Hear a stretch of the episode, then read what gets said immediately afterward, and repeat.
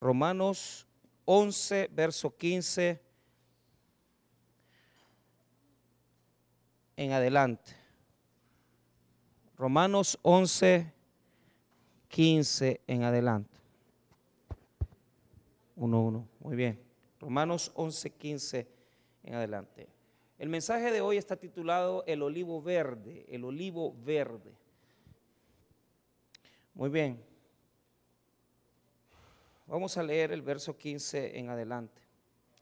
La palabra del Señor dice así, porque si su exclusión es la reconciliación del mundo, ¿qué será su admisión sino vida de entre los muertos? Si las primicias son santas, también lo es la masa restante, y si la raíz es santa, también lo son las ramas.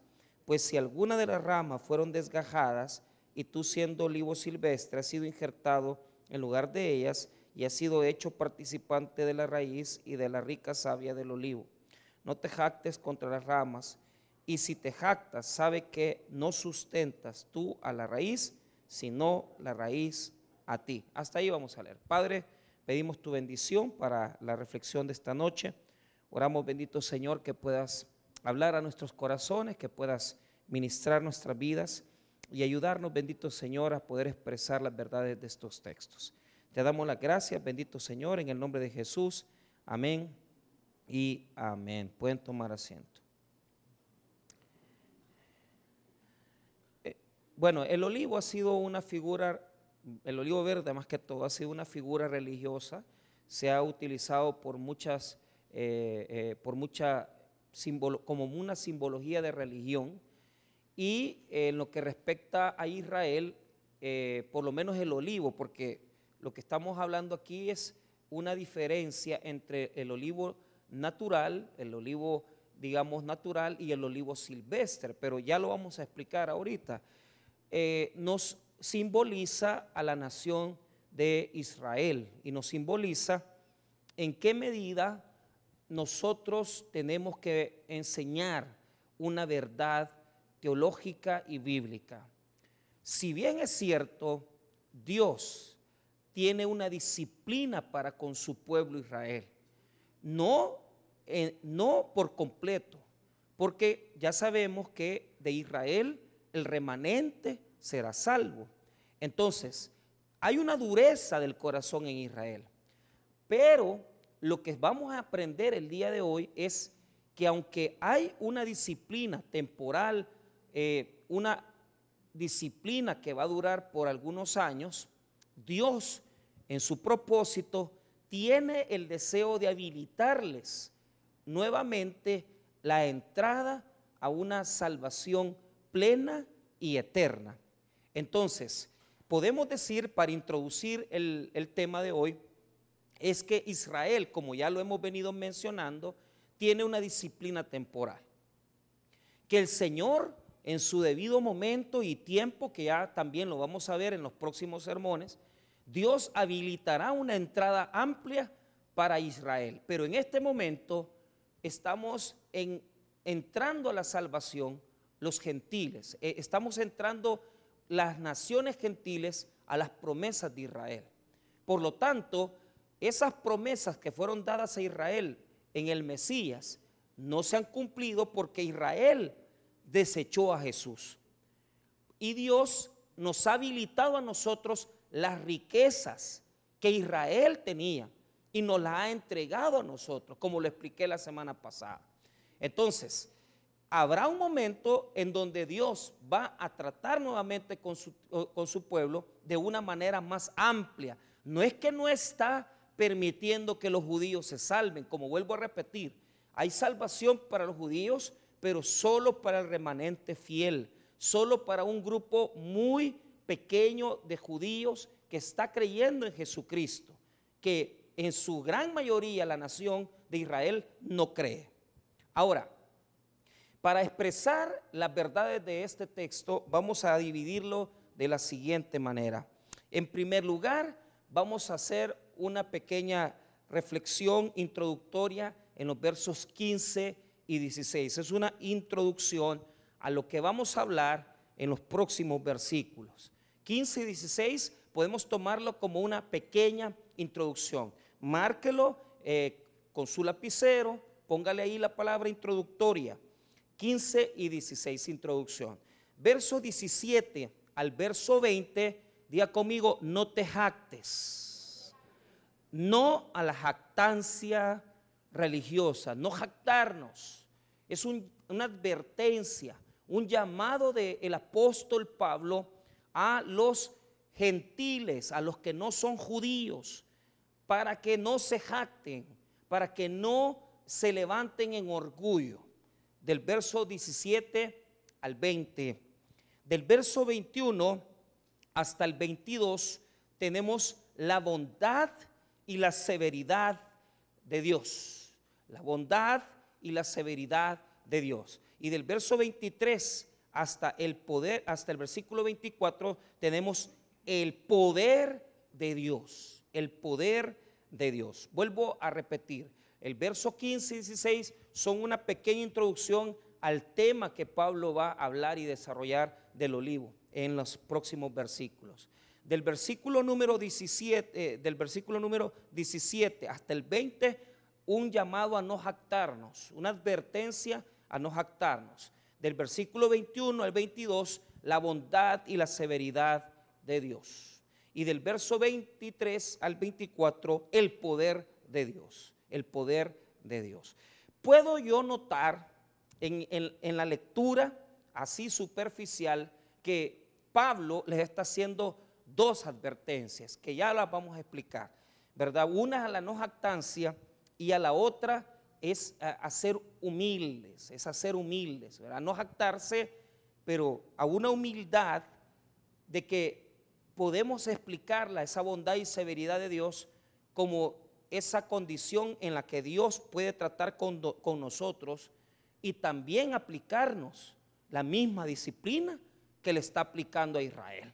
Entonces está delicada las advertencias del día de hoy. Muy bien, veamos entonces la, la, porción introductoria. Lo primero que vamos a ver en el verso 15 es una pequeña connotación de lo que ya vimos las semanas anteriores. En el verso 16 vamos a hablar de un tema de que si una parte es bendecida o santa, la otra parte también lo es. Podemos decir, si una parte, dígalo conmigo, si la primicia es santa, el restante lo es. Ahí está el principio en el verso 16. Si la primicia es santa, lo restante lo es. Entonces, voy a introducir primero explicando el, digamos, el, el pedacito que nos quedó la semana pasada del verso 15. La palabra del Señor dice así, porque si su exclusión es la reconciliación del mundo, ¿qué será su admisión? Sino vida de los muertos. Entonces diga conmigo el futuro de Israel.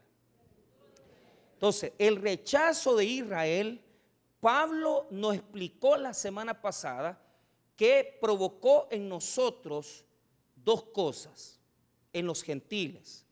Primero, nos permitió a nosotros entrar en la riqueza de Israel. Porque escuche bien, si Israel no hubiera rechazado a Jesucristo, ellos hubieran sido el pueblo que Dios hubiera ocupado para llevar el Evangelio.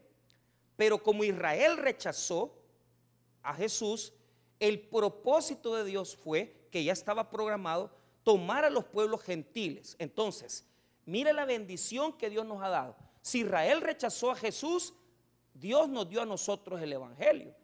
Y si en este momento las naciones están escuchando la palabra de Dios, es por el pueblo evangélico, es por el pueblo cristiano evangélico que no somos judíos. Nosotros no somos judíos, somos gentiles. Pero ¿quiénes están predicando el Evangelio? Las naciones gentiles. Entonces, el rechazo de Israel trajo a nosotros las riquezas de Dios. Vea lo que dice el, versículo número 12. Ahí está ese, ese resumen, mire. Y si su transgresión, está hablando de Israel, es la riqueza del mundo y su defección la riqueza de los gentiles, cuanto más su plena restauración. Entonces es la misma idea. El rechazo de Israel, la exclusión de las promesas, nos hace a nosotros ricos porque nos hace nosotros nos hace, los evangelistas, los predicadores, nos hacen los depositarios del Evangelio de Jesucristo. En Israel no creen en Jesucristo. Es el pueblo gentil el que está creyendo en Jesucristo. Entonces, el verso número 15 nos da una primera idea. Porque si su exclusión es la reconciliación del mundo. ¿Por qué? Porque si Israel no hubiera rechazado a Jesús, nosotros no nos hubiéramos reconciliado con Dios. Esa es la, esa es la dinámica del versículo. La palabra, eh, esa palabra que aparece en el 15, exclusión, es una palabra, ¿verdad? Eh, un apóbole que significa, ¿verdad? Es una palabra compuesta, apo, eh, afuera y valo, tirar. esa exclusión es temporal. Diga conmigo, temporal. O sea, solo es por un momento. ¿Qué es lo que nos está diciendo la primera parte del versículo? Que esa exclusión, esa disciplina de Dios es por un tiempo. Ya vendrá el tiempo en que la nación de Israel se va a convertir al Evangelio. Ahora, eso lo aclara la segunda parte del versículo 15. Mire lo que dice el 15. ¿Qué será su admisión sino vida entre los muertos? ¿Por qué? Porque cuando Israel se convierta a Cristo, va a ser como que se resucite una nación. Ahorita, ahorita están posiblemente, la gran mayoría de israelitas están como muertos en su religión. Usted llega al muro de los lamentos y usted solo ve la gente en su religión ortodoxa, en toda esa práctica ritual que no sirve de nada, porque ya Jesucristo nos libró de los rituales antiguos testamentarios. Pero ¿sabe cuál es el tema? Es que el verso 15 nos muestra que Dios tiene un trato presente y futuro con Israel. Entonces, en el futuro, Dios abrirá las puertas y la admisión de Israel será, hermano, por miles de personas. Se van a convertir al Evangelio de Jesucristo. Y eso va a parecer una resurrección nacional. Va a ser una resurrección del pueblo de Israel. ¿Por qué? Porque ahorita espiritualmente ellos están prácticamente rechazando a Jesucristo, están endurecidos. Entonces, podemos decir a través del verso 15 que la dureza y la disciplina de Dios es temporal, solo es temporal. Entonces, pastor, explíqueme entonces cómo va a tratar Dios esa dureza temporal y esa, ese futuro de Israel. Pues entonces vamos a aprenderlo a través de los siguientes versículos. Entonces veamos el versículo 16. Lo que dice el 16 es, a ustedes que están aquí, que son cristianos, no se les olvide. Y mire, esto es una tristeza para mí, porque a mí me enseñaron, o sea, en el Taber, por parte de nuestro pastor fundador, que siempre teníamos que orar por Israel. ¿Sabe por qué? Porque el corazón de Dios está en la iglesia está en Israel. Y allí, en, en los dos lados, en la iglesia, en Israel, en las naciones y en las almas, está el corazón de Dios. ¿Dónde está el corazón de Dios? En primer lugar está en Israel. Si usted se mete con Israel, usted se mete a un juicio divino el que se meta a maldecir a ese pueblo, o el que se meta a rechazar ese pueblo o a denigrar ese pueblo, se mete con Dios. Aunque no lo, aunque las naciones enteras quisieran destruir a Israel, pero Dios no lo ha permitido. Explíqueme usted cómo un país de 22 mil metros cuadrados, muy parecido, eh, metros, así como eh, eh, kilómetros cuadrados, perdón, muy parecido al territorio de El Salvador, que lo están queriendo destruir todas las naciones a su alrededor. Explíqueme cómo es que no lo destruyen. Si les pasan tirando misiles a cada rato, hermanos. Pero ¿sabe cuál es, cuál es la gracia de Dios? Que ese pueblo es su pueblo escogido. Entonces, nosotros como cristianos no podemos despreciar a Israel. Nosotros deberíamos de tener, mire, cuando yo llegué a, a Castillo del Rey, que es un centro de eh, campamentos de asambleas de Dios, a mí me dijeron, pastor, allá arriba hay un, hay una, hay hay un salón de oración. Y, les voy a decir algo, a, mí los de las asambleas me veían quizás, quizás un poco así como pecador o quizás me dieron los cachos, porque me dijeron, pero los del taber nunca han entrado ahí, me dicen. Entonces, porque usted tiene que subir la montaña y llegar a un, a un lugar de oración. Pero porque dicen que ahí suceden milagros y suceden muchas cosas. Entonces, cuando yo llegué ahí, porque no crea que no me metí, claro que me metí. O sea, y, créame que ni agarró fuego la capilla, ni tampoco yo. O sea, mire, está el mapa, el mapa de todo el mundo, pero a lo grande, en toda la capilla. Y 24 horas al día hay personas orando por las naciones de todo el mundo, pero específicamente hay personas orando por Israel. Las 24 horas del día, todos los días del año. Y me dijeron, ¿quiere usted orar? Porque eh, los periodos de oración son de como tres horas. Ay, hermano, le digo yo. Ahí sí ya no, fíjate que ahorita tengo que irme a comer una hamburguesa, le digo yo. O sea, ahí oren, les digo, ahí me oran por mí y todo. Porque tres horas orando por las naciones. Claro, nosotros no, no, no somos así de entregados a la oración. Tendríamos que serlo, pero no lo somos. Pero, ¿qué me impresionó? Nosotros, les voy a decir algo y de todo corazón, nosotros no somos una iglesia de oración por las naciones. Deberíamos estar orando por las naciones. ¿Y sabe qué? Deberíamos estar orando por Israel. Para que, para que el Señor bendiga Israel y prospere Israel. Pero nosotros no somos así. Entonces, el verso 16 nos enseña que no tenemos que olvidar que aunque Dios los tiene con disciplina, la bendición de Dios está en Israel, hermanos. Y no se ha olvidado Dios de su pueblo. Diga conmigo, Dios no se ha olvidado de su pueblo.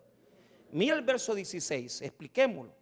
Si las primicias son santas, también lo es la masa restante.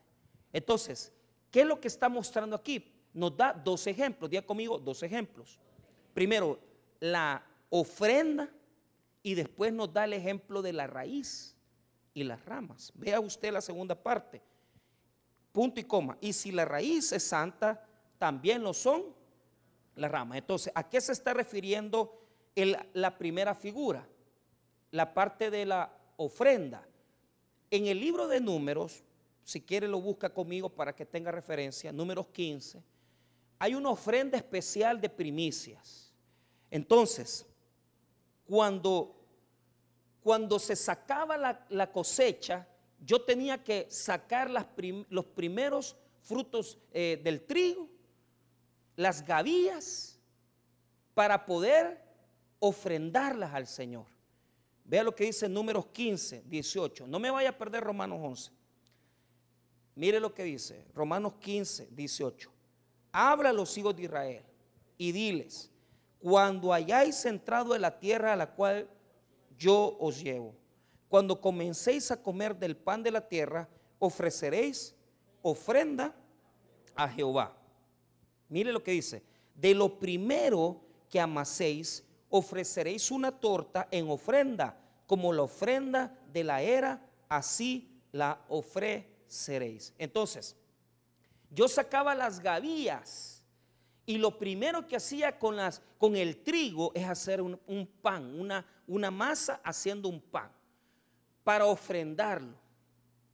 Si la ofrenda de la primicia era santa, todo lo demás también tenía bendición. Porque Dios estaba consagrando toda la cosecha, toda la cosecha. Fíjese que esto es algo que nosotros no practicamos, que es la primicia.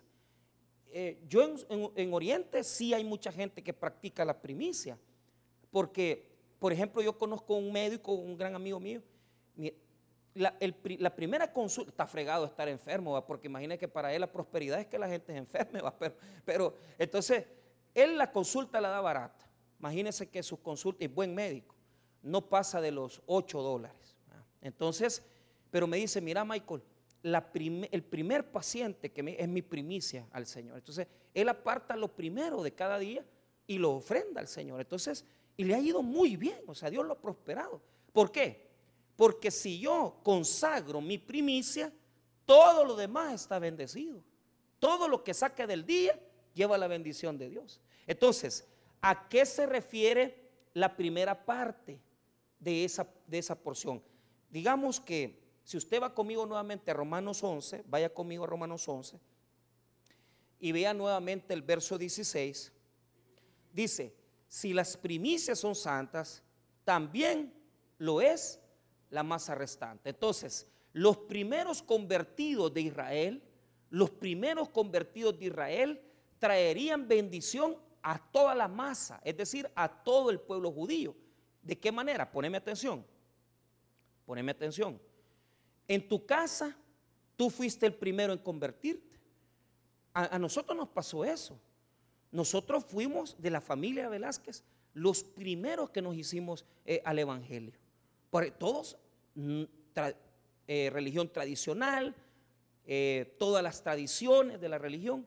Pero mi familia, la familia Velázquez Hernández, fue la primera que se convirtió al Evangelio. Entonces fuimos las primicias. Entonces, toda mi otra familia no se, no se convertía al Evangelio. Pero fíjese cómo es Dios, que a través de nosotros y de, estar invitando a mis tíos a ir a la iglesia, porque ellos no creían en el Señor, la bendición llegó a ellos. Llegó a ellos porque mi tío se convirtió al Evangelio y mis primos se convirtieron al Evangelio. Y yo le he comentado que un día de esto voy a traer a mi primo, que mi primo es pastor evangélico. Entonces, pero él, es, él es ya la masa restante. ¿Por qué? Porque la primicia fue mi familia. Porque Dios ve todo de una forma, hermano, la ve diferente a nosotros. Usted puede ver que usted en su casa tal vez es el único que se congrega, pero a través de usted Dios está trayendo bendición hasta los que no creen en Dios en su casa. O sea, porque usted viene a la iglesia, porque usted está adorando al Señor, Dios está bendiciendo a sus hermanos que viven en la misma casa. Hay muchas personas aquí en Cojute que viven en, eh, tal vez eh, les toca vivir en el mismo terreno y tienen sus casitas ahí separaditas. Así he ido yo a visitar a muchos hermanos. Me dice, aquí vive mi hijo, aquí vive mi, aquí vive mi amante, dicen. Entonces ella, ya es más sinvergüenza que saber qué va. Pero, pero, pero, ¿qué es lo que sucede? En el mismo terreno viven todos. Entonces, la bendición de este trae bendición a todos, aunque sean inconversos, aunque no conozcan al Señor. Entonces, si lo primero es bendecido, lo demás es restante. ¿Qué quiere? El restante también lo es. Entonces, ¿qué quiere decir? Que entendamos que Israel, hermano, no es un pueblo que Dios ha desechado de una vez. O sea, entendamos, hermano, que Israel hay que, hay que cuidarlo, hay que, hay que tener en nuestras oraciones un tiempo para orar por Israel. Incluso eh, si tuviéramos, hermano, la oportunidad, a mí me encantó que en la iglesia, eh, tanto el pastor Jaime con el hermano William, el superintendente y el pastor de escuela bíblica, se dedicaron a celebrar una, una celebración judía. Y hace poco también hicieron una explicación del tabernáculo. Fíjese que eso ya no se da en las iglesias, hermano. Eso ya nadie lo explica. Nadie sabe ya esas cosas de la cultura de Israel. Entonces, como iglesia, por eso nos llamamos, por eso nuestro fundador estableció tabernáculo bíblico bautista, amigos de Israel. Y decía el pastor que las dos, casas, las dos cosas más grandes que el tabernáculo tenía y por el cual era una iglesia exitosa era, uno, por el amor a Israel y dos, por el amor a las almas. Pero eso, eso ya está cambiando. Entonces, muchas iglesias ya no oramos por Israel. Deberíamos de orar por Israel. El amor a las almas la seguimos teniendo, pero tendríamos que amar más a Israel. Entonces, ¿por qué? Porque es bendecido, tienen una bendición de Dios. Ahora, note la segunda parte del versículo 16. Y si la raíz es santa, también lo son las ramas. Entonces, ¿a qué se está refiriendo? Diga conmigo, los patriarcas de Israel. Los patriarcas representan las raíces. Entonces, las raíces de Israel son los patriarcas Abraham, Isaac y Jacob. Dios le dio una bendición a Abraham, Isaac y Jacob. Dios hizo un pacto con Abraham y le dijo, y le dijo que le multiplicaría su descendencia y le dijo que de él saldrían muchas naciones. Entonces, ¿pero qué sucede? A veces se nos olvida eso, se nos olvida que, que hay bendición de Dios. Mire, y se lo dije la vez pasada, Israel siendo desobediente a Dios, Israel siendo un país pagano prácticamente, que vive en guerra y les puse el video de la vez pasada, ¿se acuerdan que se los puse? Si esa gente vive peleando todos los días, pero aún así son un país avanzado, son un país que da adelantos científicos, es un país que tiene gran prosperidad. Cuando yo bajé por el, eh, fuimos al Mar Muerto y en todo lo que el bus baja, ¿verdad? El Mar Muerto, a usted le dice, ¿qué es eso? Porque en el desierto, hermano, los cultivos de tulipanes en el desierto, hermano. Y, y esos tulipanes los mandan a Europa, rosas, cultivan de todo, hermano, de todo cultivan, hasta marihuana cultivan en el Mar Muerto. O sea, es una cosa terrible que Israel manda a todas las naciones europeas. Y siendo lo que son, que viven, mire, esa gente no cree en Dios. Esa gente no cree en Dios, hermano. Si los únicos, los ortodoxos que, ay, que tal vez, ay, nuestro, eh, nuestro Dios y que están esperando al Mesías, pero esos solo son los que andan con los, con los colochitos eh, eh, enrollados, que andan con, sus, con sus cuestiones de, vestido color negro, ¿verdad? Cuando, cuando nosotros bajamos, en el, aterrizó el avión, ¿verdad? venía bastantes judíos ahí. Desde que usted se sube en, en España en el avión para ir a Israel, desde ahí le ofrecen solo a los judíos. Les dicen, comida kosher, o sea, comida permitida solo por el Levítico. Y ya, yo, yo me acuerdo que venía viendo a un niño, porque para mí, para mí, yo no sabía eso. Y yo veía que el jovencito tenía unos 14, 15 años, y bien me acuerdo que venía cruzado los pies, y yo quería, quería ver esa comida kosher, ¿qué es? Decía yo. Y no cree usted que es la gran cosa, solo que eh, se paran, ¿verdad? Le ponen dáctiles, dáctiles ahí, mielcita, le ponen un pancito, una cosa muy sana, una comida bien diferente. Pero cuando llegan y aterrizan en, el aeropuerto David Ben Gurión, todos los judíos, mire, yo vi a uno, bueno, primero aplauden, va, ah, ya están en la tierra santa. Pero cuando bajan del avión, besan el suelo de la tierra. O sea, y yo dije, que yuca, o sea, esto no lo he visto yo, no, yo como indio, indígena ahí, que no, yo jamás había visto eso, y esto es porque besan el suelo, cuando yo llego a El Salvador voy a besar el suelo también, dije yo. no, porque yo, pues sí, entonces eh, uno dice, ¿por qué son así? Porque saben que la tierra es bendición de Dios, por eso la besan. ¿Por qué no se cortan los colochitos? Porque dicen que su rostro es la imagen de Dios, y si se lo, se lo, se lo rasuran, se lo pueden herir el rostro. Pero todo eso, hermano, todo eso son tradiciones. Pero aunque es bien bonito verlo besar el suelo, tener todas sus tradiciones, pero no creen en Jesús. No creen en Jesús. Y solo un poquito de judíos creen en, en Jesús. La demás cantidad de judíos, paganos, hermano.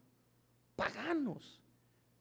Mire, está la ciudad santa que es Jerusalén, y la ciudad pagana, que es Tel Aviv. Cuando usted llega a Tel Aviv, no, hombre, hermano, yo me, yo, yo me quedé igual, viendo a los hombres ahí besándose y las mujeres, eh, hermanos, y en esa época aquí no se veían esas cosas. Pero usted llega a Tel Aviv, no, hombre, y ahí, ahí las parejas bien felices y todo, y como hasta ya viene hablando raro uno de allá.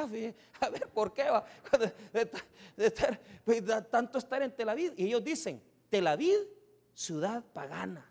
Tel Aviv, ciudad pagana. Ahí, hermano, nadie cree en Dios.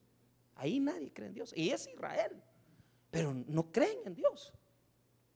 Y, y uno dice, si esto es el pueblo escogido, el que les dio la Biblia. Nada, hermano, no creen en el Señor. No creen en Dios. Entonces, pero a pesar de eso, uno se puede preguntar, ¿y entonces por qué Dios no se los acaba? ¿Por qué Dios no? ¿Por qué? Porque tiene las bendiciones de las raíces, hermano. sus antepasados, los que adoraron al Señor, los que amaron a Dios. Y Dios pactó con Abraham y le dijo que le iba a multiplicar su descendencia. Y también le declaró que de él iba a venir la bendición para todos los pueblos de la tierra. Y esa bendición es Jesucristo, hermano. Por eso no se, no se acaba Israel Dios. Porque de ahí vino Jesús. Ahí está el gran amor de Dios. Dios ama a Israel. Dios ama a Israel. Porque de ahí, de ahí vine, vino Jesús para todos nosotros, hermanos. Entonces, vea la segunda figura del verso 16. Y si la raíz es santa, también lo son la rama, ahí está la bendición. Ahí está la bendición. Si la raíz, los patriarcas que hicieron pacto con Dios, tenían la bendición, entonces Dios no ha apartado su bendición de la rama, hermanos.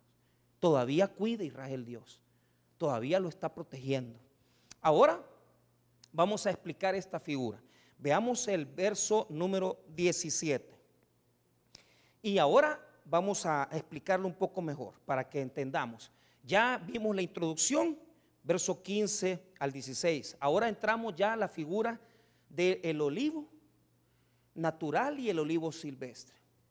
Veamos entonces cuál es la lógica de Pablo. Ponga atención. Esto es un llamado de advertencia a nosotros los que no somos judíos. Recuerde que desde el verso 13 el apóstol Pablo viene hablándonos a nosotros que no somos judíos. ¿Por qué? Les voy a explicar. En la iglesia de Roma, que es para quien se escribe esta epístola, habían judíos convertidos al cristianismo y gentiles convertidos al cristianismo. Pero eran más gentiles convertidos que judíos. Habían bien pocos judíos. Entonces los gentiles, que eran los que habían más, veían de menos a los judíos. Porque ellos decían, Dios está con nosotros, Dios nos ha bendecido. Entonces Pablo quiere corregir. Día conmigo, corrección. La, la advertencia es que no se jacten, que no se jacten ellos. Entonces, ¿cómo lo va a hacer Pablo? Explicándoles esta figura del olivo. Veamos ahí, veamos el, el versículo número 17. Pues si algunas de las ramas fueron desgajadas. ¿Quiénes son esas ramas desgajadas? Los judíos que no han, no han aceptado a Cristo. ¿Qué es la palabra desgajar? La palabra en el, en el griego quiere decir quebrantar, podar. Es decir, Dios llegó al olivo y podó aquellas ramas que no producían fruto. Estas ramitas desgajadas, que aquí tengo yo una, una traducción, ya desde el Antiguo Testamento Dios venía peleando con Israel por eso, por esas ramas que no han producido. Entonces, ¿quiénes son las ramas desgajadas? El Israel inconverso, el Israel que no ha querido creer en Jesucristo. Esas son las ramas desgajadas. Número dos, ¿quién es el olivo natural? El olivo natural es Israel. Y número tres, el olivo silvestre, ¿quién es? Los gentiles. Vuelvo a repetir, las ramas desgajadas son judíos que no han querido a Jesús, que no han creído en Él. El olivo natural es Israel y el olivo silvestre somos nosotros, los gentiles. Entonces, Pablo va a hacer una aclaración y les va a decir, señores, ustedes no tienen nada de qué jactarse. La palabra desgajar viene del griego esclavo, significa romper, cortar, quebrar algunas de las ramas y se refiere a aquellos grupos de Israel que no han querido a Jesucristo. Veamos entonces el 17. Nuevamente, pues si algunas de las ramas fueron quebradas, desgajadas, póngale la palabra que quiera ahí. Y tú, mira quién le está hablando. Y tú, día conmigo, y tú. Nosotros. O sea, ustedes, pues, no a mí, porque yo soy judío, entonces convertido. Nosotros los gentiles, todos los que estamos aquí, los ladinos, Deje de andarse que usted es de familia de, ascendencia italiana, usted, es guillo igual que yo. Pues, por más que aquí tal vez dos que tres ya tengan alguna, no creo, pero no creo que haya un judío aquí. Que se pare, quiero ver, ¿quién es judío aquí? De raza. No hay, va. Entonces, pero, pero ¿cuál es el punto? Nos está hablando a nosotros. Pablo. Y tú, siendo qué? Olivo silvestre. ¿Cuál es la diferencia entre el olivo eh, natural? Eh, digamos, el, olivo natural daba oliva. El olivo silvestre no daba fruto. Y era inferior. Y se veía inferior al olivo natural. Entonces, y tú, olivo silvestre, has sido injertado en lugar de ellas y has hecho participante de la raíz y de la rica savia del olivo. Entonces, miren lo que hizo Dios. Está explicando, díganme conmigo, proceso. ¿Qué hizo Dios? Para poder injertar, poneme atención. Y aquí tenemos al hermano Ramón Navarrete, aquí tenemos también al hermano, tenemos al hermano Pablo de Jesús. Hay, muchos, muchos hermanos que cultivan. Bueno, también usted, hermano, también cultiva. Ahí tenemos las guayabas poderosas japonesas. No, hombre, estamos. Bueno, todos los que saben de eso saben más que yo. Pero como yo soy maestro de teología, ustedes se van a someter a mi invento, no al suyo. yo entiendo que para injertar, usted tiene que, con cuidado, sacar una ramita de una planta, cortarla, pero tratar de hacer que esa puntita quede totalmente limpia. Porque usted al árbol donde la va a injertar, usted tiene que quitarle la cascarita a ese pedacito donde va a injertar.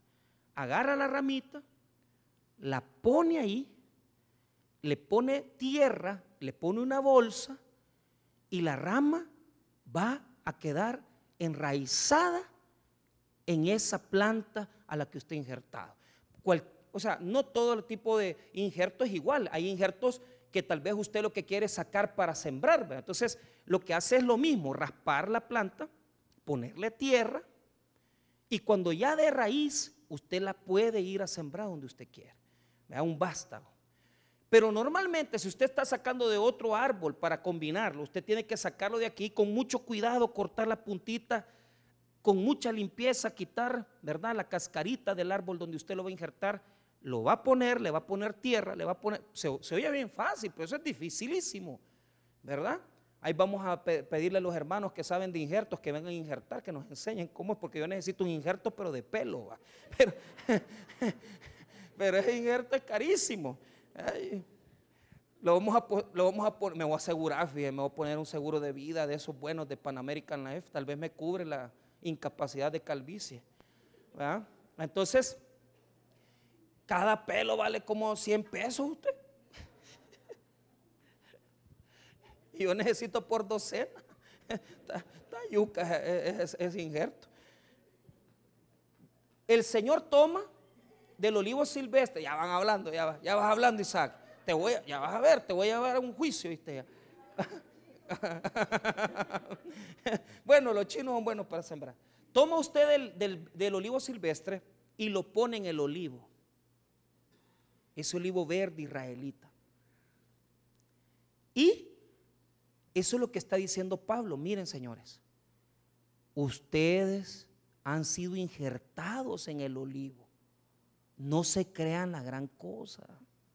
No crean ustedes que son, ¿verdad?, superiores. Porque esto es un llamado a los que se creen grandes. Eh, eh, o sea, y estoy hablando, hermano, incluso, poneme atención, en los ministerios. O sea, a veces tenemos el pensamiento que el que está predicando y que el que está sirviendo, ese es un, ese es un, ese es un olivo bueno, ¿verdad? Porque produce, ¿verdad? Pero mire, hermano, es que no todos van a hacer lo mismo. O sea, el Señor tiene una obra, un ministerio para cada uno de nosotros. Y la forma en que Dios trata conmigo es que yo, por, por el, el, don que me ha dado, el talento, o sea, Dios nos ha facultado para predicar. Pero usted, que Dios lo ha puesto a ser padre, a ser madre, haga lo que tiene que hacer y hágalo bien, hombre. Porque a veces los que andamos predicando y sirviendo creemos que somos superiores a los que tal vez están creando sus hijos, a los que tal vez están orientando a sus nietos, si ese es el ministerio de ellos, es el ministerio de ellos. Pero el ministerio de nosotros es otro. Pero muchas veces nos creemos la gran cosa y vemos a los otros hermanos y este no está sirviendo, el otro no está haciendo nada. Es que hermano, no es así la relación. La relación es que todos hemos sido injertados y valemos lo mismo porque la salvación es igual para todos nosotros, hermanos. Somos olivos silvestres injertados en el olivo de Israel. Por lo tanto, nadie puede jactarse de nada de lo que haga, porque aquí solo Dios, hermano, puede hacer la obra por medio de nosotros. Es decir, las obras que nos ha tocado hacer como predicadores, servidores, esas Dios las, dispuso y Él nos las dio. Por lo tanto, la salvación es la misma y igual para todos los que estamos aquí sentados. No crea usted que porque uno predica es mejor. No, somos iguales. Somos olivos silvestres injertados en el olivo de Israel. Entonces, vea las bendiciones de Dios. Diga conmigo las bendiciones de Dios. Dos cosas le ha dado al olivo silvestre. Dios. Mire, quiero aclarar algo. Cuando dice ahí, en el 17, coma, ha sido injertado en lugar de ellas. Esa palabra en griego, fíjate que yo lo estaba eh, revisando eh, en el comentario y también la estaba revisando. Eh, ¿Qué es lo que decía? Esta palabra quiere decir que ha sido injertada, ha sido enraizada en medio de las raíces del, olivo natural. Es decir, quiero que note algo. Y ya lo vamos a aclarar para que usted vea. La verdadera forma de escribirlo sería, hemos sido injertados a la par de ellas, a la par de. Esa sería la traducción correcta. Pero note, y ha sido participante de la raíz y de la rica savia del olivo. ¿De qué hemos sido participantes? De la raíz y de la savia, dos cosas. Óigame bien, a través del pueblo de Israel nosotros hemos sido bendecidos, hermanos. Y mire, los que practicamos la obediencia a Dios, la bendición nos viene, hermanos. O sea, imagínense qué tantas cosas nos ha venido por Israel, solo la palabra del Señor. Y esto es un regalo de Dios a través de Israel. Entonces, nosotros, hermano, hemos sido injertados en medio del olivo para recibir la savia del olivo y recibir de las bendiciones de la raíz del olivo. Son bendiciones de Dios. Son bendiciones del Señor para nosotros a través de su pueblo Israel. Pero, pero ¿qué es lo que quiere mostrarnos Pablo? hemos estado dependiendo de las bendiciones de este pueblo. Hemos dependido de las bendiciones, porque los primeros que predicaron el Evangelio fueron judíos. Los que escribieron la Biblia fueron judíos. Los que llevaron el mensaje, el que murió por nosotros, es judío. Entonces, no podemos decir nosotros que somos superiores a ese pueblo. Cuando dice participante, diga conmigo participante. Esa palabra en griego quiere decir copartícipe, diga conmigo copartícipe. Te voy a explicar por qué. Estamos participando de las bendiciones de Israel, pero aquí andan un montón que ya se creen judíos, ¿va? Y se hace tapan la cabeza. Y este güillo, si este es de San Ramón, este es de San Rafael, y anda judaizando. Ah, el, el eterno, dicen el Hashem. Vos, vos, gentil, vos no sos judío, ni vas a ser judío. O sea, somos copartícipes, dejemos de andar haciendo el ridículo, saliéndonos del cristianismo y metiéndonos al judaísmo. ¿Por qué te vas a meter al judaísmo si Jesús superó el judaísmo a través de su muerte? Pero no quieren entender y se van a las leyes. El guardar el sábado, el comenzar a, decir, Cristo no es el Señor, no es Dios. Por Dios, hombre, estamos totalmente desfigurando el Evangelio. Cada uno de nosotros que hemos nacido en tierras fuera de Israel, no somos israelitas, no somos judíos. Somos gentiles que nos hemos convertido a Jesucristo, el Hijo de Dios. Y cuando te conviertes a Jesucristo, no hay ley, hermanos. Somos libres de adorarle, de creerle a Él. Pero hay mucha gente que está retrocediendo y, dejando esta creencia y dejando esa fe en Jesucristo. Y dicen, no, es que yo eh, me he vuelto al judaísmo. Te respetamos eso porque yo conozco maestros que se han ido al judaísmo y les respeto en gran manera. Pero ¿por qué se han ido al judaísmo? Porque la razón, cuando usted les pregunta, mira, ¿y vos crees en Jesucristo? Dicen que no. No, no creen que es Dios. Por eso se van al judaísmo. Entonces, ellos tienen su postura teológica. Yo tengo la mía, no la comparto. Ni ellos la mía, ni yo la de ellos. Pero lo que quiero decir es que según este texto no tenemos nosotros más que solo las bendiciones de Israel.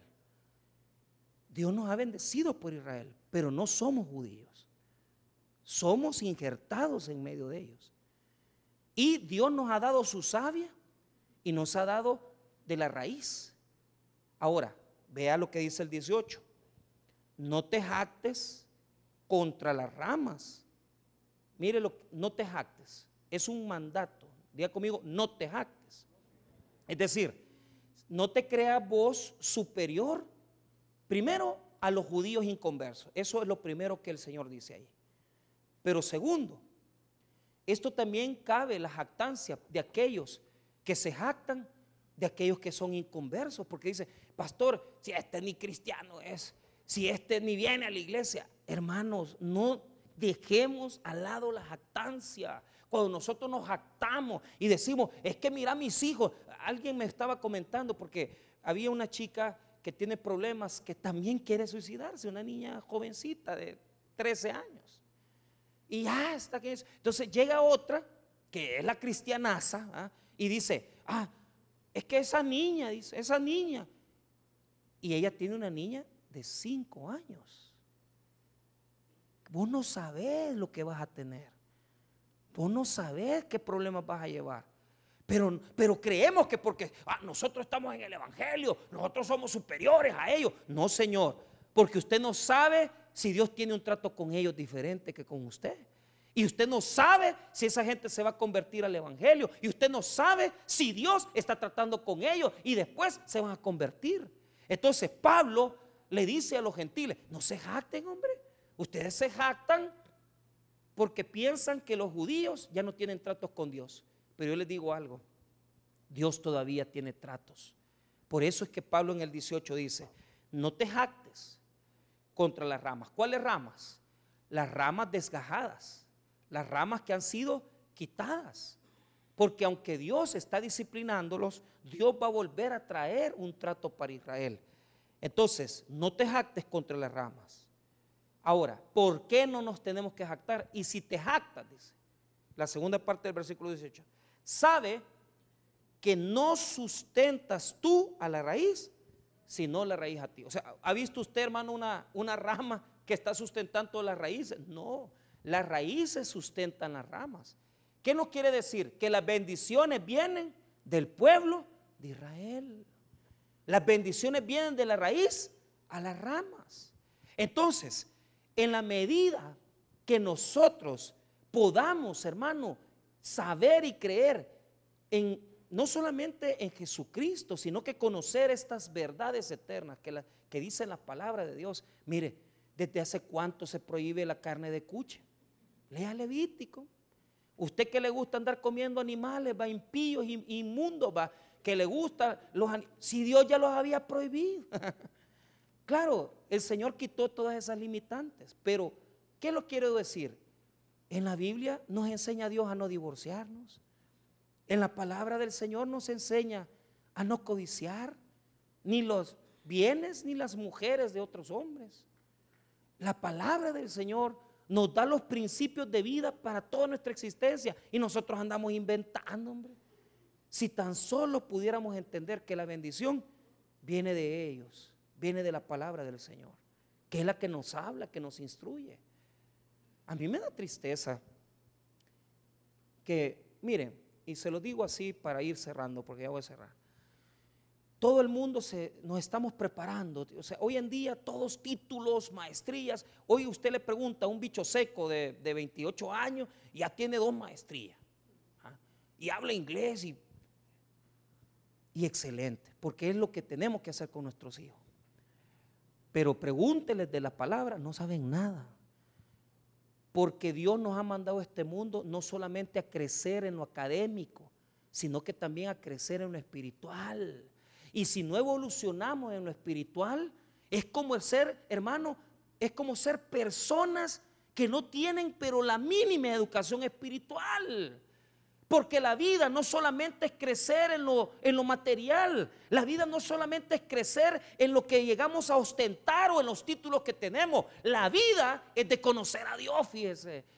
Y todas las redes sociales y todo lo que está en los celulares, ¿sabe qué es lo que ataca? El espíritu. El espíritu. Por eso vamos en retroceso. En lugar de evolucionar, ya la gente ya no tiene cuidado de orar, ya no tiene cuidado de leer la palabra y pasa sometida a esto. Le voy a dar una lección. Para, para administrar un celular, un iPhone, o administrar un teléfono carísimo de los que compramos todos nosotros, o estas cosas, uno tiene que ser más inteligente que esta porquería. Y si usted no es más inteligente que esto, esto lo va a dominar. Se lo digo yo, que tengo una hija preadolescente y que tengo que estarle diciendo, hija, no, quita eso, quiten lo otro. ¿Por qué? Porque todo va ubicado en destruir el espíritu de los jóvenes y de los adultos. ¿Por qué no volvemos a la palabra? ¿Por qué no quitamos ese tiempo que dedicamos tanto a estas cosas y volvamos a las raíces, que es volver al Evangelio de Jesucristo? Y vamos a ver cómo se siente su corazón y su espíritu. Usted va a volver a, resurgir, usted va a comenzar a ser renovado, usted va a comenzar a ver la vida diferente. Pero recuerde que la bendición viene de las raíces, no de las ramas. Pero este mundo está colapsando. ¿Por qué? Porque lo que está haciendo todo el Internet es destruir el espíritu del ser humano. Usted es más inteligente que esto úselo con sabiduría y dedíquele tiempo a las escrituras para que su espíritu crezca y que usted pueda ser una persona sabia en el conocimiento de la palabra de Dios. Vamos a orar, hermanos. Padre, te damos gracias.